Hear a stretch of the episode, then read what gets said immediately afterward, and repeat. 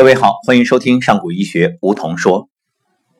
本年度上古医学《黄帝内经健康大讲堂》的最后一场，昨天在长沙拉开帷幕。六百多名学员走进课堂，在这里踏上一条通往健康的大道。每一场课程都有许多学员是为治病而来，从全国各地汇聚到。课程所在的城市，这一次长沙站当然也不可避免。那么关于这一点呢，实际上完全理解，不过却反反复复的要提醒大家，上古医学真的不是来治病的，因为授之以鱼不如授之以渔。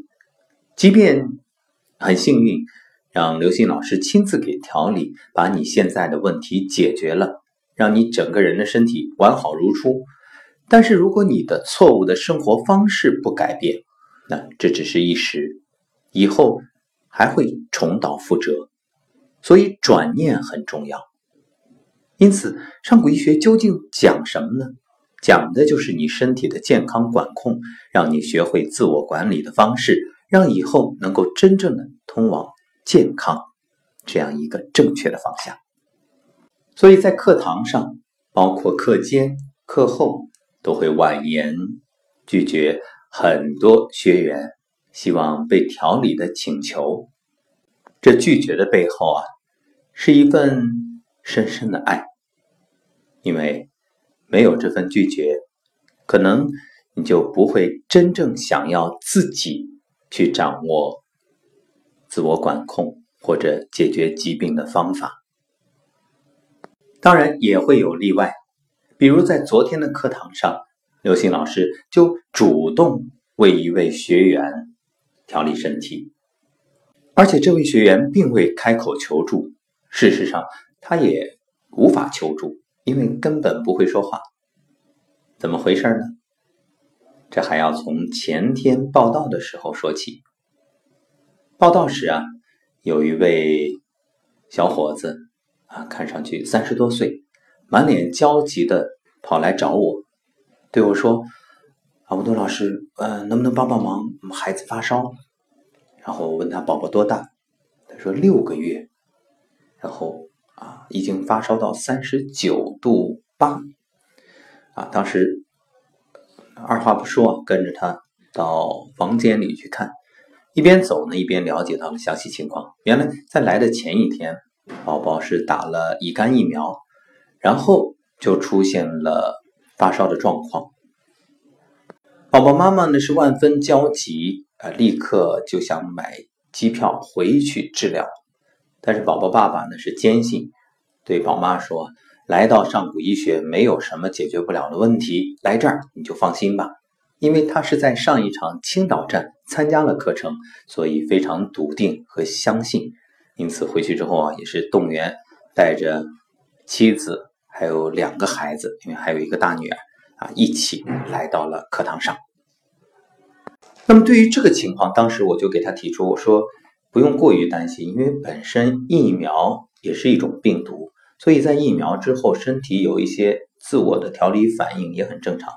再加上说宝宝那么小，坐了七个小时的高铁啊，这种。一路的颠簸，环境的改变，对他或多或少都会有一些影响。但是，啊，作为人父母那份焦急也是可以理解的。所以用小儿推拿的手法简单处理之后，啊，叮嘱啊不用担心。后来在微信上得知宝宝退烧了，晚上就退到了三十七度多，啊，很高兴。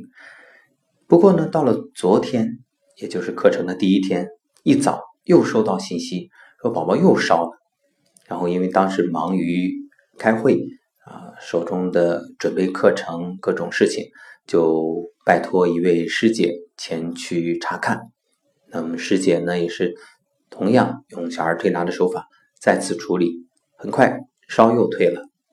然而到了中午再次收到信息说宝宝又烧了，就这样反反复复，所以。我把这个情况后来呢，也是向刘星老师来求助，然后老师就在课堂上让宝宝妈妈把宝宝带上场，因为也把这个呢作为一个案例给学员做一个分析。经过刘星老师的诊断，告诉大家，一方面当然就是与疫苗有关，另一方面是宝宝受到了惊吓，因为毕竟那么小，他打针的时候，这种影响还是蛮大的。毕竟也是对于这么小的生命来说，承受一种身体和精神上的压力。还有呢，就是长途跋涉，加上高铁啊、磁场啊等等各种环境的干扰影响，嗯，所以宝宝有了这种种反应。因此，刘星老师在很短的时间里给宝宝做了一些调整。其实说到这儿，我特别想说一点，就是关于宝宝的爸爸妈妈的这种情绪，他们的情绪代表了几乎所有家长的反应是什么呢？过度关注与过于焦虑。其实有些时候啊，你放松对于宝宝反而是一种祝福。